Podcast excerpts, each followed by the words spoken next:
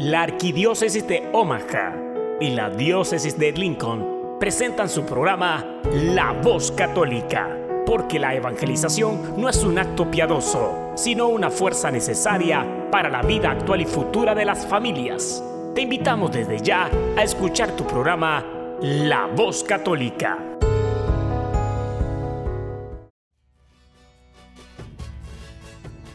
Saludos a todos nuestros audientes a este su programa La Voz Católica, una colaboración de la Arquidiócesis de Omaha y la Diócesis de Lincoln. Yo soy Ricardo Izquierdo, director de Ministerio Hispano de la Diócesis de Lincoln y su anfitrión de hoy. Esta semana hablaremos sobre la campaña Mujer es Vida en México, un congreso eucarístico en Uruguay y lo que organizaciones pro vida en Latinoamérica le piden al presidente Trump. También tendremos las lecturas de la misa de este domingo, reflexión de Fray Nelson Medina, cantos gregorianos y comentarios sobre los mártires en Uganda por Alejandro Bermúdez. Bienvenidos. Todo lo que necesitas escuchar sobre el acontecer en nuestra iglesia lo escuchas aquí, en La Voz Católica, a continuación.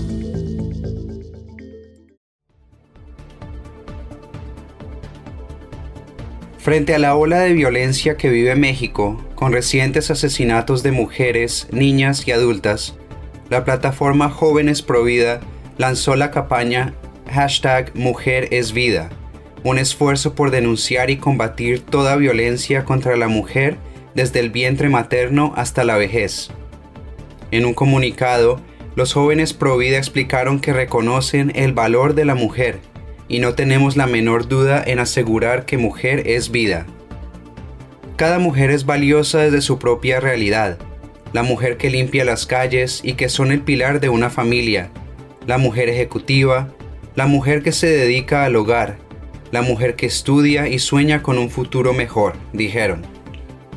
En las últimas semanas, México se ha visto sacudido por los crímenes de la joven Ingrid Escamilla, de 25 años, de Fátima, una niña de apenas 7 años, Carol, una bebé de apenas 5 meses, y Maite Viridiana Aguilar, de 33 años.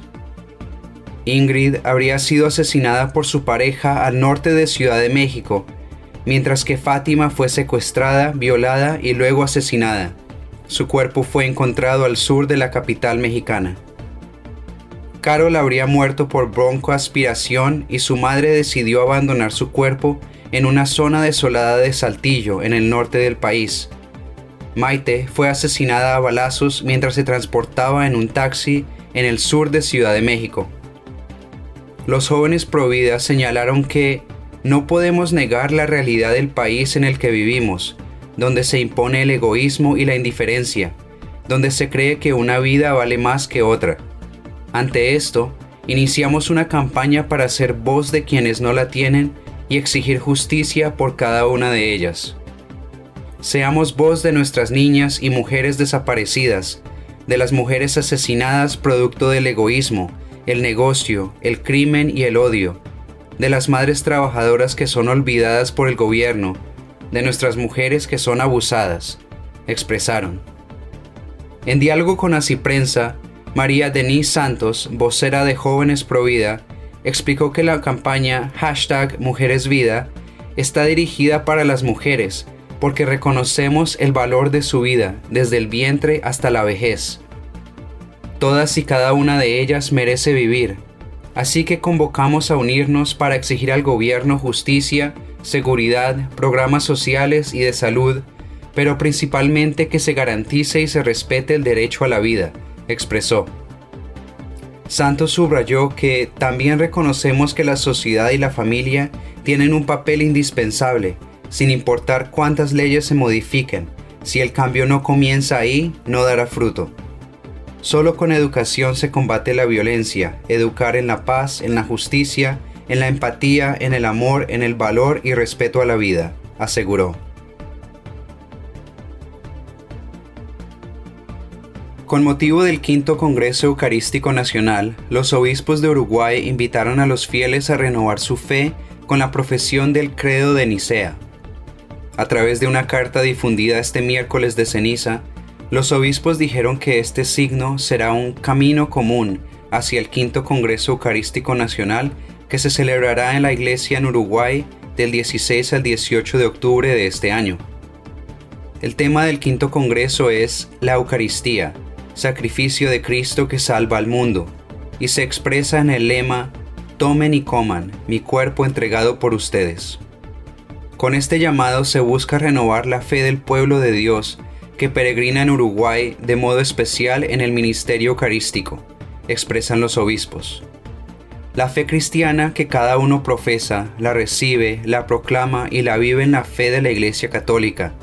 Por eso, la fe católica, que se formula en distintas afirmaciones, es una, y la unidad de la fe se expresa en las oraciones que llamamos credo, porque comienzan con la palabra creo, es decir, afirmo como verdadero porque Dios lo ha revelado, explicaron. Los credos reúnen en un conjunto lo principal de la realidad revelada que creemos. El credo llamado apostólico, más breve, es el propio de la liturgia bautismal y ha de ser mantenido para la profesión de fe de los catecúmenos, recordaron.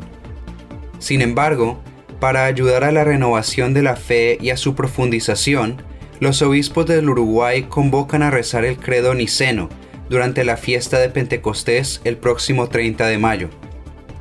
Contamos con la colaboración de todos, sacerdotes, religiosos y religiosas, catequistas, padres de familia, para que sea este un bello camino de crecimiento de la fe y también para el pequeño esfuerzo de ir memorizando las palabras, afirmaron los obispos del Uruguay. Con el deseo de que este año sea propicio para la renovación de la fe y la profundización en la vida eucarística de nuestra Iglesia, nos ponemos bajo el amparo de María, la Virgen de los 33, que es para nosotros capitana, para vencer el combate de la fe y guía de nuestros pensamientos, palabras y obras. Finaliza la carta. 50 de las principales organizaciones pro vida y pro familia de Latinoamérica enviaron una carta al presidente de Estados Unidos, Donald Trump, para pedirle que no ceda ante las presiones que buscan deshacer las políticas pro vida aprobadas durante su mandato, especialmente la extensión de la política de Ciudad de México en el 2017. La misiva fue enviada el 14 de febrero y está firmada por el presidente de Alianza por la Familia de Honduras, Leonardo Casco Fortín. La carta también agradece a Trump por la defensa de la vida desde la concepción durante su mandato y que se evidenció en el discurso que dio en la Marcha por la Vida 2020 en Washington, D.C. En nombre de muchas organizaciones pro de muchos países latinoamericanos y los presentes en la Marcha por la Vida 2020, nos gustaría agradecerle por su coraje para hablar a favor del niño no nacido, tanto a nivel nacional como internacional. Inicia el texto. Más adelante la carta resalta los esfuerzos de Trump y los del vicepresidente Mike Pence y del secretario Mike Pompeo para proteger la soberanía de los estados latinoamericanos sobre nuestras leyes pro vida. El retiro de fondos de su administración para evitar que la Organización de Estados Americanos, OEA, defienda el aborto y viole la política de Ciudad de México fue un paso muy esperado que brinda un enorme apoyo a nuestra lucha contra la imposición de la agenda del aborto en nuestros países indica la carta. La política de Ciudad de México se instauró durante el gobierno de Ronald Reagan en los 80 y prohíbe el uso de los fondos provenientes del dinero de los contribuyentes para financiar las ONG que hagan o activamente promuevan el aborto como una forma de planificación familiar. El 26 de marzo del 2019, el secretario de Estado de los Estados Unidos, Mike Pompeo, anunció la ampliación de la política de Ciudad de México con nuevas restricciones, como respuesta al lobby que promueve esta práctica a través de la OEA. Una de las medidas es la plena entrada en rigor de la enmienda Silgender, que prohíbe el uso de fondos federales, incluida la ayuda exterior para el lobby a favor o en contra del aborto. Pompeo también indicó que se reduciría la cantidad de dinero que Estados Unidos entrega a la OEA anualmente. La fuerte postura del secretario Pompeo contra la presión de la OEA para revocar nuestras leyes nacionales pro vida no ha tenido precedentes y ha sido muy bien recibida por nuestros países, así como su denuncia del lenguaje eufemístico sobre los derechos sexuales y reproductivos diseñados para imponer el aborto a la demanda en los países que lo rechazan. Prosigue la carta. Les agradecemos a usted y a su administración por defender la legislación democrática y el derecho a la vida de todos los seres humanos en foros internacionales, añade. Finalmente, las diversas organizaciones pro vida y pro familia se comprometieron a apoyar cualquier esfuerzo para lograr que nuestros países se unan a iniciativas lideradas por los Estados Unidos para proteger la vida humana en las Naciones Unidas y la OEA, como la Declaración Conjunta sobre la Cobertura Universal de Salud de la Organización Mundial de la Salud. Con mucha gratitud y apoyo por su trabajo pro vida y el de su administración, rogamos que Dios continúe brindándole la oportunidad de hablar por aquellos que no pueden hablar por sí mismos, concluye la carta enviada a Trump. En declaraciones a Así Prensa, Casco Fortín comentó que actualmente se vive una coyuntura sumamente importante y única, debido a que el presidente Trump ha asumido el liderazgo pro vida a nivel continental. Gracias a su tenacidad y compromiso, no ha desaprovechado el tiempo, desde que asumió la presidencia de Estados Unidos, ha debilitado la maquinaria abortista y fortalecido la cultura provida como ningún presidente antes, afirmó Casco, quien firma la carta en la que participan 50 de los grupos pro vida y pro familia más importantes de habla hispana. El presidente de Alianza por la Familia de Honduras también dijo que es momento de aprovechar el liderazgo de Trump y esforzarnos para que nuestros gobiernos, basados en nuestra idiosincrasia, leyes y valores, apoyen su esfuerzo en los foros internacionales tales como las Naciones Unidas y la OEA. Finalmente, hizo un llamado a los gobiernos latinoamericanos para que propongan políticas y acciones en favor del no nacido y la familia y a no permanecer pasivos. Es un momento decisivo para nuestros países, acotó. Actualmente, Trump es atacado por representantes del Partido Demócrata que defienden las posturas pro aborto más radicales en los Estados Unidos.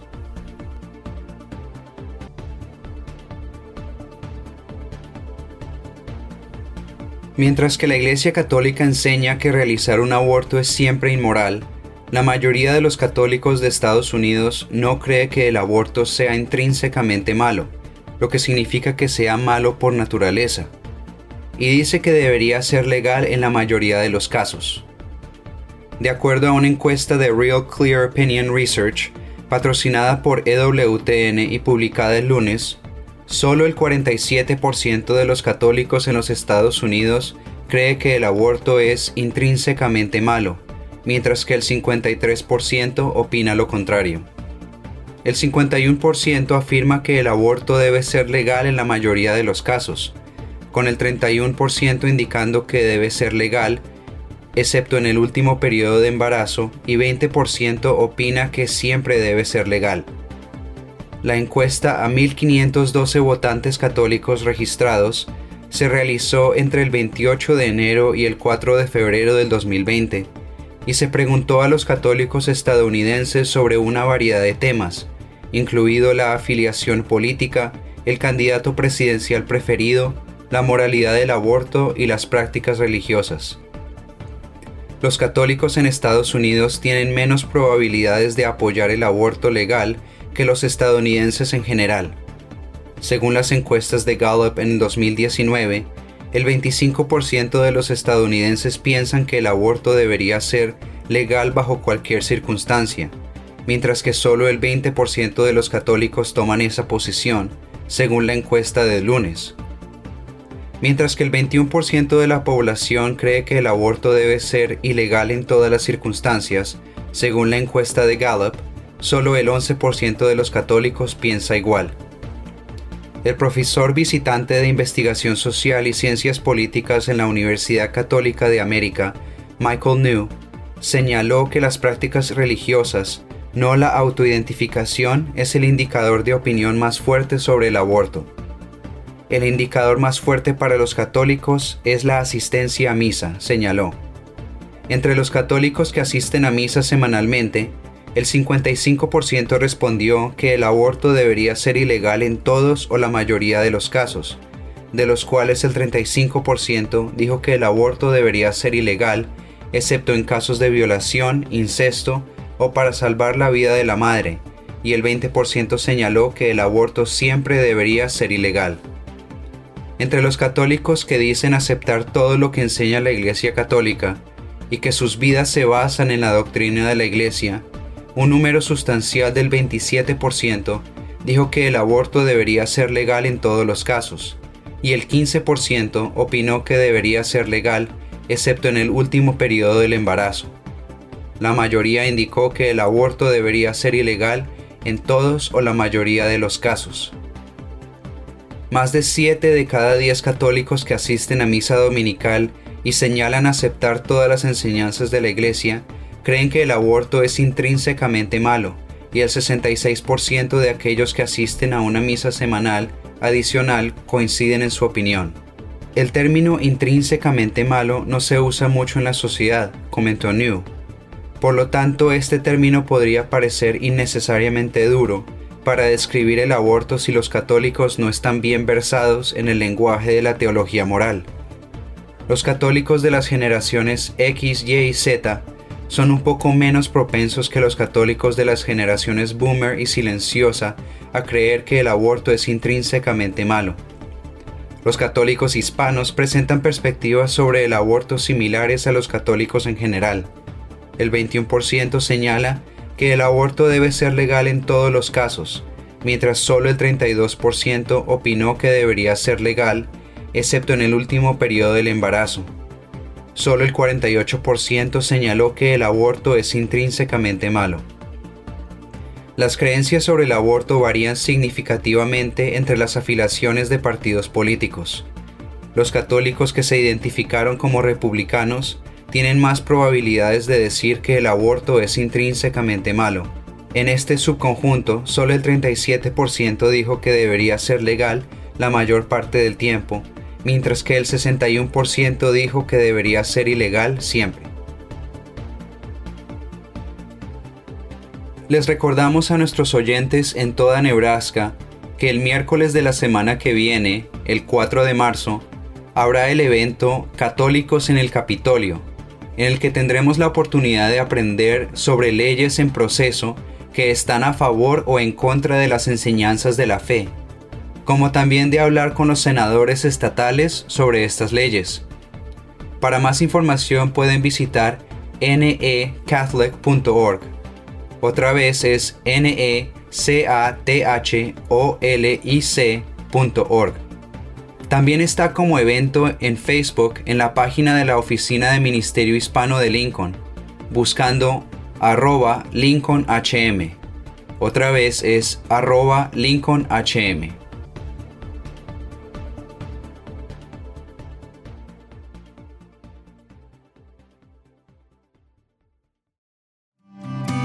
Estás escuchando La Voz Católica.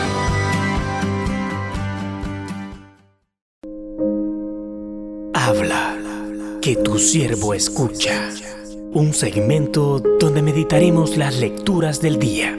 Pidamos al Espíritu Santo que nos revele la verdad, porque la verdad nos hace libres. Habla, que tu siervo escucha.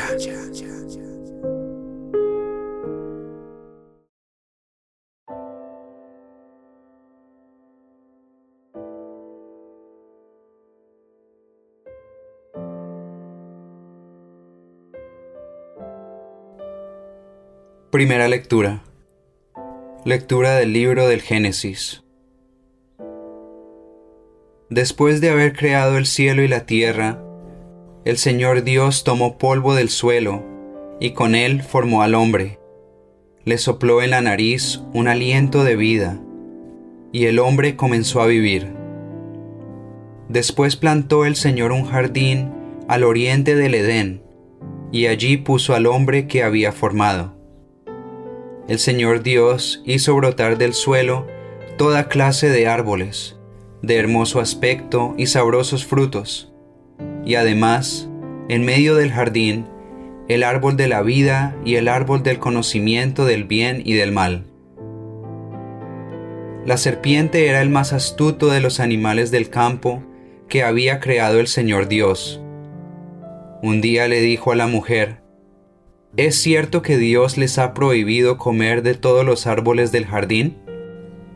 La mujer respondió, Podemos comer del fruto de todos los árboles del jardín, pero del árbol que está en el centro, dijo Dios, no comerán de él ni lo tocarán, porque de lo contrario habrán de morir. La serpiente replicó a la mujer, De ningún modo, no morirán. Bien sabe Dios que el día que coman de los frutos de ese árbol, se les abrirán a ustedes los ojos y serán como Dios, que conoce el bien y el mal. La mujer vio que el árbol era bueno para comer, agradable a la vista y codiciable. Además, para alcanzar la sabiduría. Tomó pues de su fruto, comió y le dio a su marido que estaba junto a ella, el cual también comió. Entonces se les abrieron los ojos a los dos y se dieron cuenta de que estaban desnudos. Entrelazaron unas hojas de higuera y se las ciñeron para cubrirse.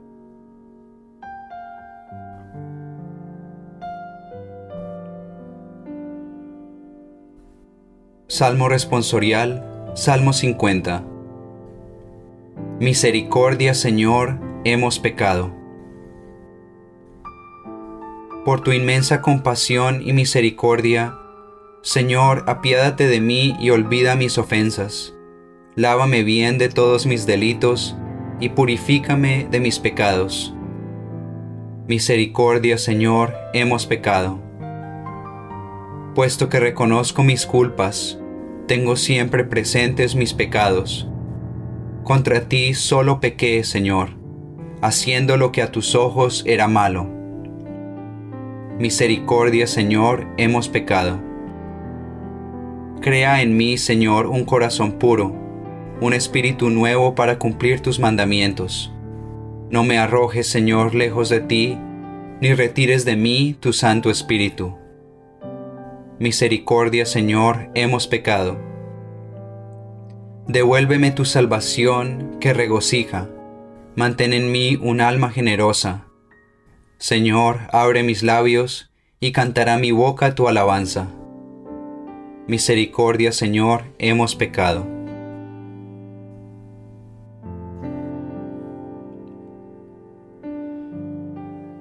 Segunda lectura. Lectura de la carta del apóstol San Pablo a los romanos. Hermanos, así como por un solo hombre entró el pecado en el mundo, y por el pecado entró la muerte, y así la muerte pasó a todos los hombres, porque todos pecaron.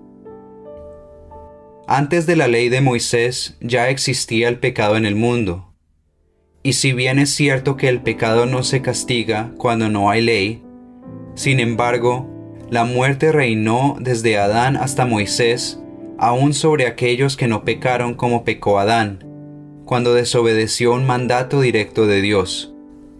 Por lo demás, Adán era figura de Cristo, el que había de venir.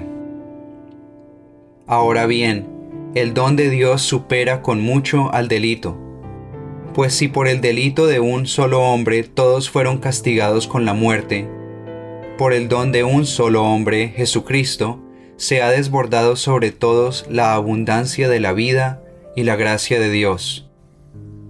Tampoco pueden compararse los efectos del pecado de Adán con los efectos de la gracia de Dios, porque ciertamente la sentencia vino a causa de un solo pecado y fue sentencia de condenación pero el don de la gracia vino a causa de muchos pecados y nos conduce a la justificación. En efecto, si por el pecado de un solo hombre estableció la muerte su reinado, con mucho mayor razón reinarán en la vida por un solo hombre, Jesucristo, aquellos que reciben la gracia superabundante que los hace justos. En resumen, así como por el pecado de un solo hombre, Adán, vino la condenación para todos, así por la justicia de un solo hombre, Jesucristo, ha venido para todos la justificación que da la vida. Y así como por la desobediencia de uno, todos fueron hechos pecadores, así por la obediencia de uno solo, todos serán hechos justos.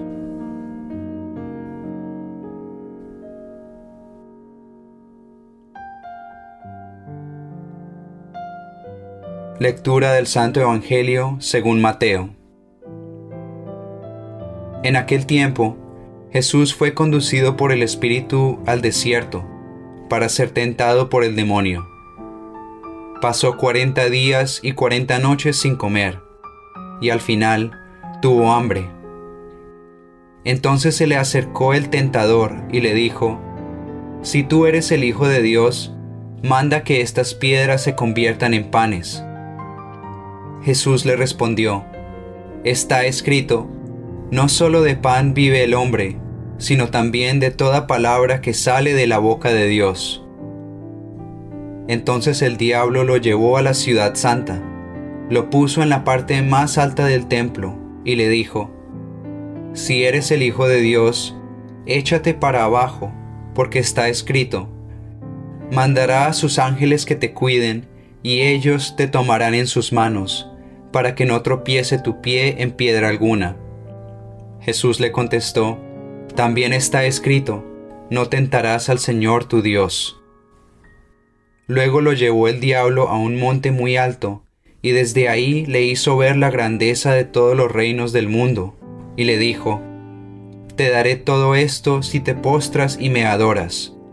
Pero Jesús le replicó, Retírate, Satanás, porque está escrito, adorarás al Señor tu Dios y a Él solo servirás. Entonces lo dejó el diablo y se acercaron los ángeles para servirle. Ahora tendremos a Fray Nelson Medina con nuestra reflexión de este domingo. Feliz domingo para todos. Este es el primer domingo de Cuaresma. Vamos a vivir este tiempo santo como lo pide la Iglesia, haciendo camino junto con Jesucristo. Y es admirable la condescendencia de nuestro Señor. Es admirable su humildad cuando al asumir nuestra naturaleza asumió el padecer hambre, cansancio y lo que es más sorprendente, el poder ser tentado por el demonio. Aprovechemos esta misericordia, esta condescendencia de Cristo para aprender algo sobre las tentaciones y aprender sobre cómo vencerlas, que es lo que más nos interesa.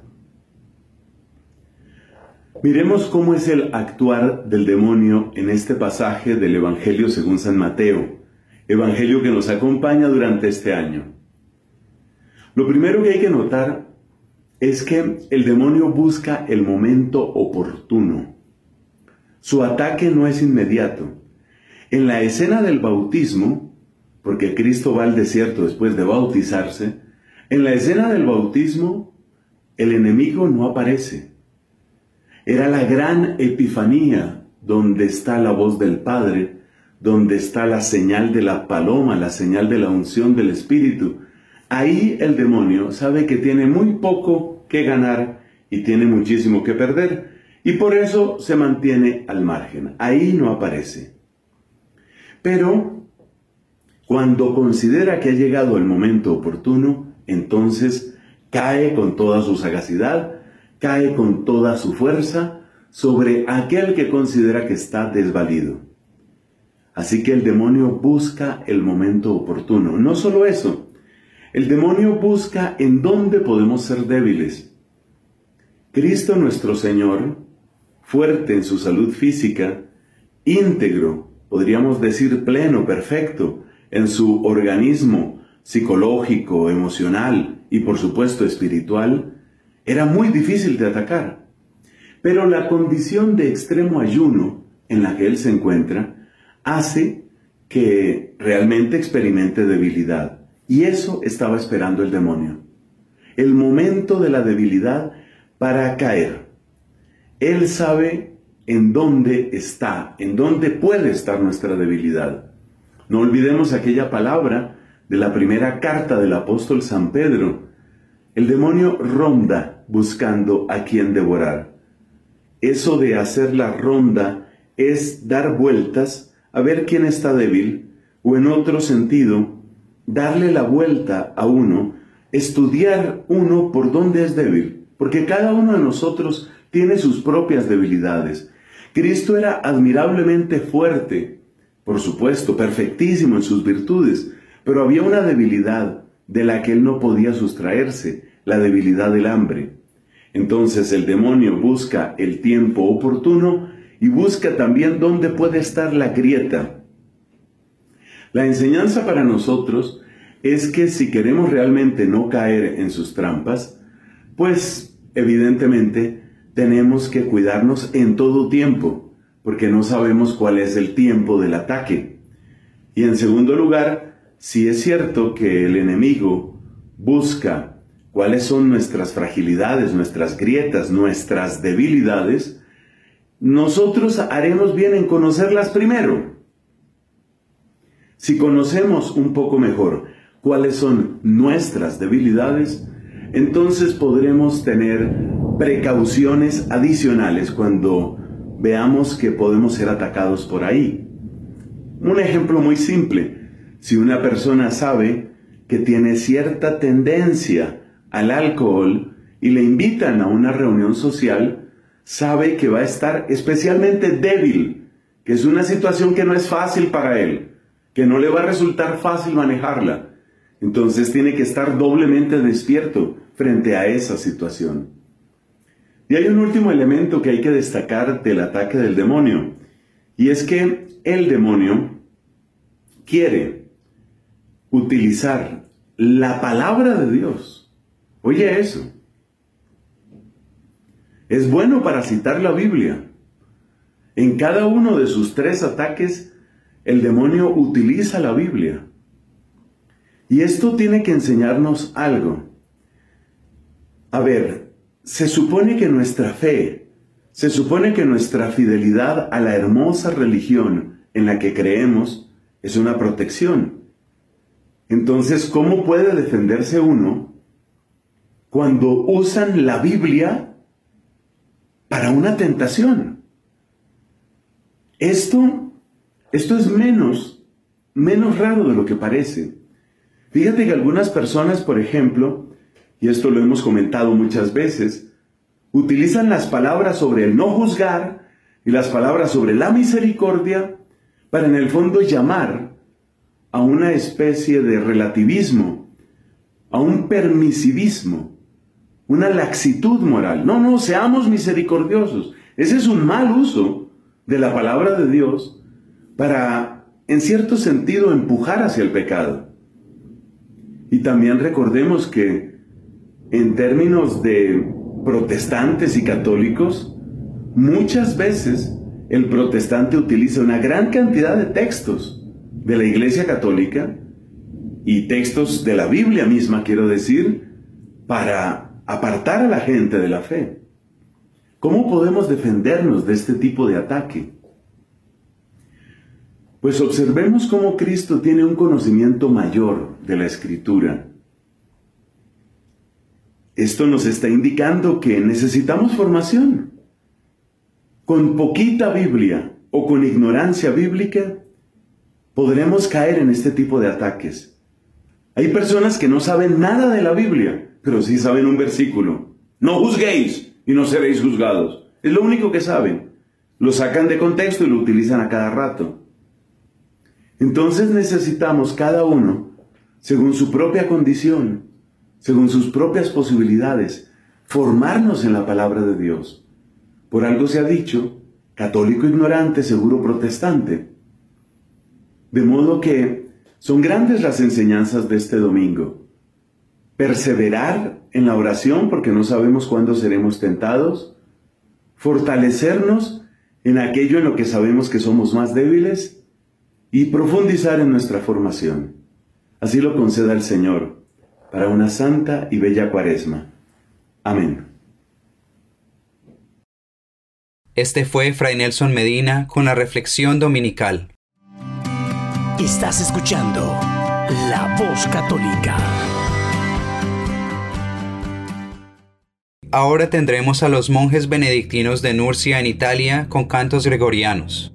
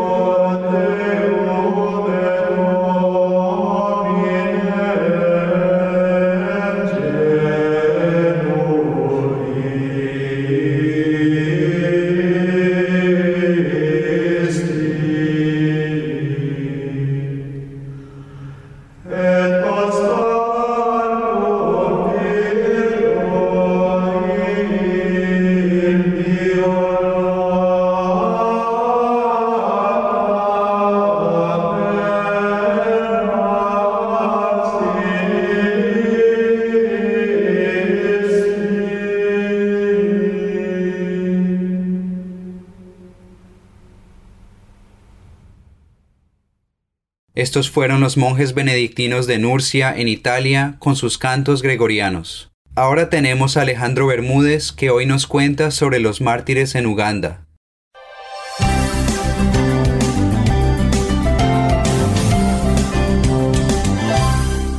Recientemente una parroquia en New Orleans, en el estado de Luisiana, en Estados Unidos, em, tuvo una conferencia sobre la importancia de los mártires ugandeses en, en la historia actual, en el momento actual que estamos viviendo. Y esta conferencia fue en mediados de febrero, es decir, no, no, coincidía con la celebración de los eh, mártires ugandeses. ¿no?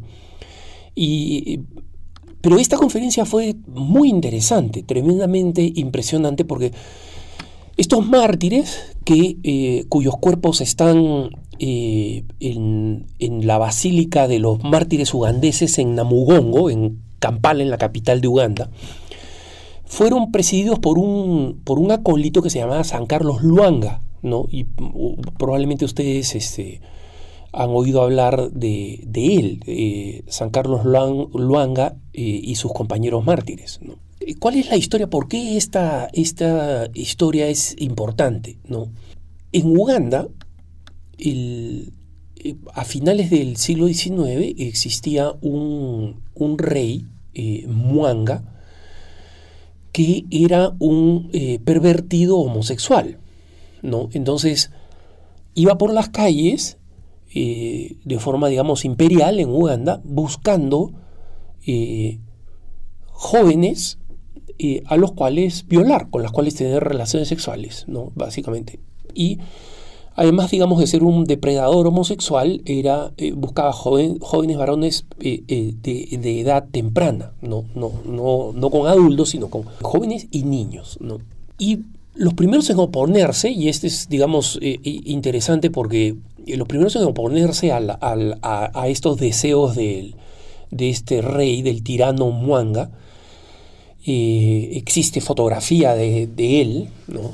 y fueron anglicanos, fueron los primeros que fueron este, eh, ejecutados, simplemente porque eh, los ingleses, en los territorios que controlaban en África, en eh, Sudán, por ejemplo, en, Kenia, en, en Uganda, para evitar eh, los, conflictos entre los misioneros, simplemente partieron los territorios diciendo ya, en este territorio van a, van a hacer este, apostolado los anglicanos, en este territorio los católicos, y así este, distintas tribus en distintas regiones se fueron desarrollando eh, en la tradición católica, la tradición anglicana o de otros protestantes, ¿no? Entonces, esto todavía, digamos, permanece en, África en, en muchos lugares en base a esa decisión del, imperio inglés. ¿no? Entonces, eh, en 1885, tres jóvenes anglicanos fueron eh, desmembrados y quemados eh, en, una región que se llama Busega Natente, en, Uganda, porque no habían querido ceder a las proposiciones del rey Muanga. ¿no? Entonces, eh, en, general en la costumbre tribal en Uganda, los que no estaban evangelizados creían que, bueno, ceder a los deseos del rey, eh, sean heterosexuales o homosexuales, eran eh, adecuados, ¿no? O sea, había que hacerlo simplemente. Entonces, eh, Muanga en realidad masacra a estos primeros eh, jóvenes anglicanos que no quisieron ceder a su, a su eh, pasión y su lujuria, porque quería asustar también a los católicos. ¿no? Finalmente, en esta, en esta rabia sexual lujuriosa que duró dos años, acabó matando a 45 anglicanos y a unos 43 católicos, ¿no? En toda esta campaña, el último de, los ejecutados fue el católico Jean-Marie Musei, que eh, se, consagró al Señor y eh, antes de ser decapitado el 27 de enero de 1887. O sea, del 85 al 87 es esta persecución de mártires cristianos. ¿no? Los mártires católicos fueron beatificados por Benedicto XV en 1920 y fueron canonizados por Pablo VI el 18 de octubre de 1964. ¿no?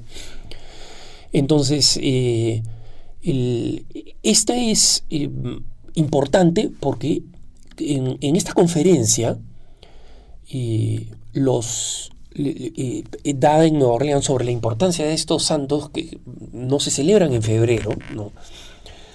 el, eh, San Carlos Luanga, era el, conferencista quería poner estas cosas en, en, la mesa, ¿no? diciendo, miren hermanos, la presión del lobby homosexual, incluso al interior de la iglesia, ¿no? O sea, hoy lo tenemos al interior de la iglesia, lo tenemos no solamente en la figura del padre James Martin, el jesuita de, Nueva York, eh, que ha escrito su libro eh, Tendiendo un puente, sino de muchos otros eh, homosexuales que han, entre comillas, salido del closet y dicen ser católicos, como New Ways Ministry, por ejemplo, que son básicamente eh, organizaciones que dicen que la iglesia tiene que ceder en el tema homosexual y tiene que ceder como eh, debieron haber cedido Carlos Luanga a las proposiciones de este rey pervertido Muanga, ¿no? Y como sobre este tema ya hay gente que ha dado la vida, ¿no? Ya hay gente que, eh, como Muanga, ¿no? ha, sido capaz de, eh, ha, sido capaz de presionar simplemente para imponer su, propia, eh, su propio apetito sexual, su propia lujuria, Y hoy en día la iglesia se ve sometida a esa misma presión. ¿no? Hoy en día se, se, llama homófobo o transfobo a las personas que simplemente creemos que las enseñanzas de la iglesia siguen siendo las mismas. ¿no? Es decir, que las eh, enseñanzas de la iglesia siguen diciendo que el sexo homosexual no es natural ni es aceptable, que es intrínsecamente perverso. Y esto le cuesta eh, aceptar al, al, lobby homosexual como algo que puede ser sostenido por alguien, ¿no? Eso tiene que ser homófobo, cuando nosotros sabemos que el término fobia, cualquier fobia, es, eh, es una, un, rechazo incontenible, ¿no? patológico, que debe ser tratado por un psiquiatra. ¿no? Entonces, cuando nos tildan de homófobos simplemente porque no creemos que los actos homosexuales son aceptables, nada que ver con la total dignidad de cualquier persona, con cualquier inclinación, la idéntica eh, verdad y valor que tienen las personas, es, es, el momento ¿no? en que nosotros tenemos que recordar a estos eh, mártires ugandeses. Porque mm, recientemente cuando hablaba sobre eh, este tema en un punto de vista, en pocas horas de, haber, de haber, aparecido en YouTube, como, como, ustedes deben haber notado y como muchos de ustedes me hicieron notar, YouTube sacó mi explicación de cuál es la postura de la iglesia respecto de, los, eh, respecto de la actividad homosexual, respondiendo a un muchacho que me preguntaba directamente si se podía ser, digamos, este, feliz viviendo un estilo de vida homosexual al interior de la iglesia y fue suspendido por YouTube bajo el término de incitar al odio. Es decir, la respuesta a un jovencito homosexual que está pidiendo, preguntando cómo se aplica la enseñanza de la iglesia, termina afectando a quién? ¿A mí? No. Termina afectando a las personas que necesitan la ayuda y que la preguntan y la piden. ¿no? Entonces, esta maquinaria, donde las grandes redes sociales comienzan a censurar estas ideas porque simplemente eh, por la presión del establishment homosexual supuestamente incitan al odio, eh, nosotros estamos viendo una situación que este conferencista en, en Nueva Orleans, en, en el estado de Luisiana, señalaba como, miren, no es algo nuevo, no es algo nuevo, todos hemos pasado por esto. Y esto nos hace reflexionar sobre cuál es el sentido del verdadero amor. Por, esta conferencia fue, eh, fue organizada para que coincidiera con un sábado, al día siguiente del día de San Valentín, donde se celebra el Día de los Enamorados y cada vez más se celebra, entre comillas, todas las formas de amor. Y este conferencista quería decir, hermanos, tenemos a alguien que nos ha precedido en el cielo y son este, Carlos Luanga y sus compañeros mártires. ¿no? Muanga primero eh, consideró que de su reino había que eliminar eh, a todos los cristianos, simplemente porque se oponían a su poder. Y, por eso inicialmente lo trató de hacer a través de, eh, edictos públicos y políticos, y luego recurrió al, a la persecución. ¿no? Y había uno, un, seminarista católico, José Casa, que era amigo de, de, Muanga, ¿no? Y le dijo, eh, mira, como el profeta Natán, que eh, le hizo reflexionar a David, que era un rey asesino, cuando eh, mandó hizo matar a Urias, porque simplemente la lujuria le llevó a David a desear la esposa de Urias. ¿no? él le dijo, tú te tienes que arrepentir y yo, yo tengo que hacer como Natán y decirte que eres un rey asesino. ¿no?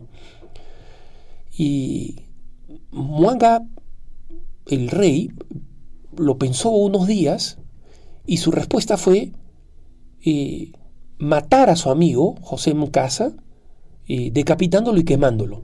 ¿no? el casa eh, cuando iba a ser decapitado, dijo, perdono de corazón al rey y pido por su alma. ¿no? Y, ahí es cuando Carlos Luanga es traído a la corte, ¿no? Después de que matan a esto, y, Carlos Luanga es traído a la corte y él rechaza el acoso sexual de, del rey, ¿no? Y, Carlos Luanga fue precisamente el que, el que llevó al rey a decir, ¿sabes qué? Quiero saber quiénes son todos los cristianos en mi corte, una corte amplia, y eh, los mandó matar, ¿no? Entonces, eh, eh, hoy Uganda es un país mayoritariamente cristiano y celebra este, a, estos, a estos mártires que el mismo San Juan Pablo II en 1993 dijo es un ejemplo de la resistencia cristiana, no solamente católica, sino también anglicana, eh, protestante, contra eh, la, lo que hoy en día podría ser la ideología de género. ¿no? Eh, y lo único que es paradójico es que ahora para los anglicanos un homosexual activo pueda ser obispo dentro de su propia iglesia, algo que no, que, no, no, puede ser y que no aceptamos en la iglesia católica. Pero por lo menos esto nos da una idea de la batalla en la que estamos y que tenemos santos patronos en el cielo que han conocido esta batalla y que tiene que seguirnos dando infinita caridad como la que tuvieron los mártires, infinita caridad y perdón, pero también absoluta valentía. Que tengas un buen día.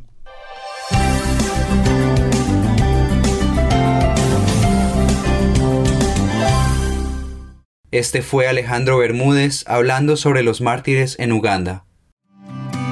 Estás escuchando La Voz Católica.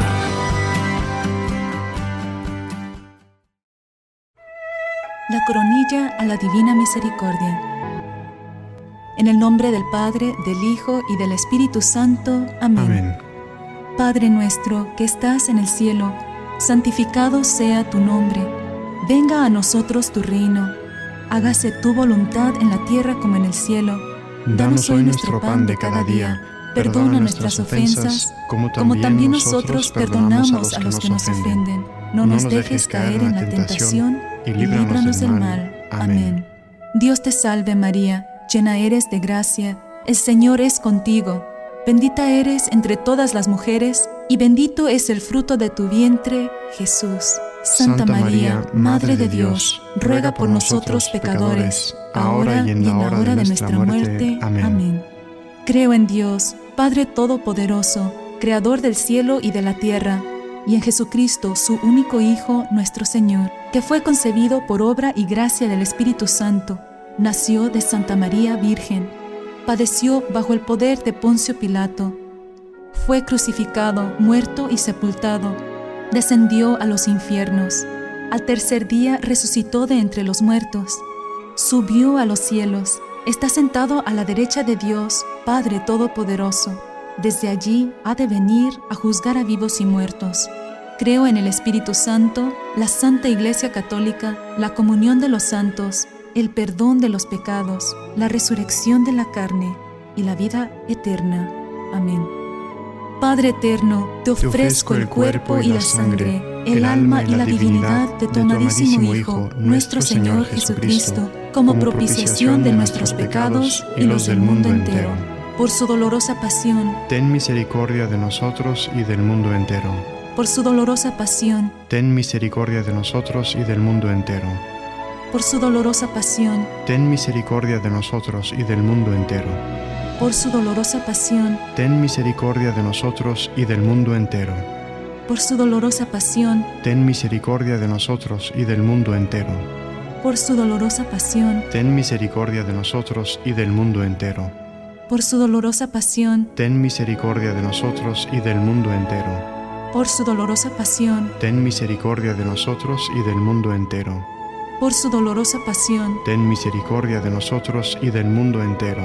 Por su dolorosa pasión. Ten misericordia de nosotros y del mundo entero. Padre eterno, te, ofrezco el cuerpo y la sangre, el alma, y, la divinidad de tu amadísimo Hijo, nuestro, Señor, Jesucristo, como, propiciación de nuestros pecados y los del, mundo, entero.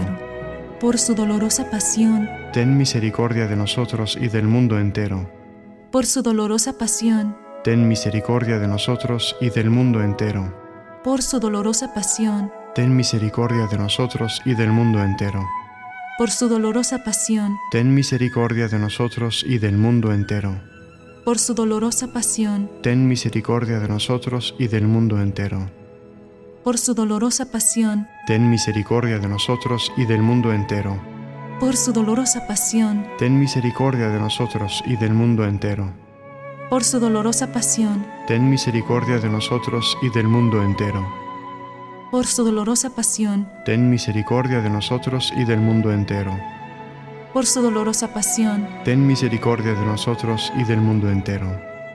Padre eterno, te ofrezco el cuerpo y la sangre, el alma y la divinidad de tu amadísimo Hijo, nuestro Señor Jesucristo, como propiciación de nuestros pecados y los del mundo entero. Por su dolorosa pasión. Ten misericordia de nosotros y del mundo entero por su dolorosa pasión. Ten misericordia de nosotros y del mundo entero. Por su dolorosa pasión. Ten misericordia de nosotros y del mundo entero. Por su dolorosa pasión. Ten misericordia de nosotros y del mundo entero. Por su dolorosa pasión. Ten misericordia de nosotros y del mundo entero. Por su dolorosa pasión. Ten misericordia de nosotros y del mundo entero por su dolorosa pasión. Ten misericordia de nosotros y del mundo entero. Por su dolorosa pasión. Ten misericordia de nosotros y del mundo entero. Por su dolorosa pasión. Ten misericordia de nosotros y del mundo entero. Por su dolorosa pasión. Ten misericordia de nosotros y del mundo entero. Padre eterno, te ofrezco el cuerpo y la sangre, el alma, y la divinidad de tu amadísimo Hijo, nuestro Señor Jesucristo, como propiciación de nuestros pecados y los del mundo entero. Por su dolorosa pasión, ten misericordia de nosotros y del mundo entero. Por su dolorosa pasión, ten misericordia de nosotros y del mundo entero. Por su dolorosa pasión, ten misericordia de nosotros y del mundo entero. Por su dolorosa pasión, ten misericordia de nosotros y del mundo entero. Por su dolorosa pasión, ten misericordia de nosotros y del mundo entero. Por su dolorosa pasión, ten misericordia de nosotros y del mundo entero. Por su dolorosa pasión, ten misericordia de nosotros y del mundo entero. Por su dolorosa pasión, ten misericordia de nosotros y del mundo entero. Por su dolorosa pasión, ten misericordia de nosotros y del mundo entero por su dolorosa pasión, ten misericordia de nosotros y del mundo entero. Padre eterno, te, ofrezco, el cuerpo, y, la sangre, el, alma y la divinidad, de, tu amadísimo Hijo, nuestro Señor Jesucristo, como propiciación de nuestros pecados y los del mundo entero. Por su dolorosa pasión, ten misericordia de nosotros y del mundo entero. Por su dolorosa pasión, ten misericordia de nosotros y del mundo entero por su dolorosa pasión. Ten misericordia de nosotros y del mundo entero. Por su dolorosa pasión. Ten misericordia de nosotros y del mundo entero. Por su dolorosa pasión. Ten misericordia de nosotros y del mundo entero. Por su dolorosa pasión. Ten misericordia de nosotros y del mundo entero. Por su dolorosa pasión. Ten misericordia de nosotros y del mundo entero por su dolorosa pasión, ten misericordia de nosotros y del mundo entero. Por su dolorosa pasión, ten misericordia de nosotros y del mundo entero. Por su dolorosa pasión, ten misericordia de nosotros y del mundo entero. Santo Dios, Santo fuerte, Santo inmortal, ten piedad de nosotros y del mundo entero. Santo Dios, Santo fuerte, Santo inmortal, ten piedad de nosotros y del mundo entero. Santo Dios, Santo fuerte, Santo inmortal, ten piedad de nosotros y del mundo entero. Oh Dios eterno, en quien la misericordia es infinita y el tesoro de compasión inagotable, vuelve a nosotros tu mirada bondadosa y aumenta tu misericordia en nosotros, para que en momentos difíciles no nos desesperemos ni nos desalentemos, sino que con gran confianza nos sometamos a tu santa voluntad, que es el amor y la misericordia mismos. La Arquidiócesis de Omaha y la Diócesis de Lincoln presentaron su programa La Voz Católica porque la evangelización no es un acto piadoso, sino una fuerza necesaria para la vida actual y futura de las familias. No olvides que el próximo domingo tienes una cita aquí en La Voz Católica, de 8 a 9 de la mañana por esta emisora.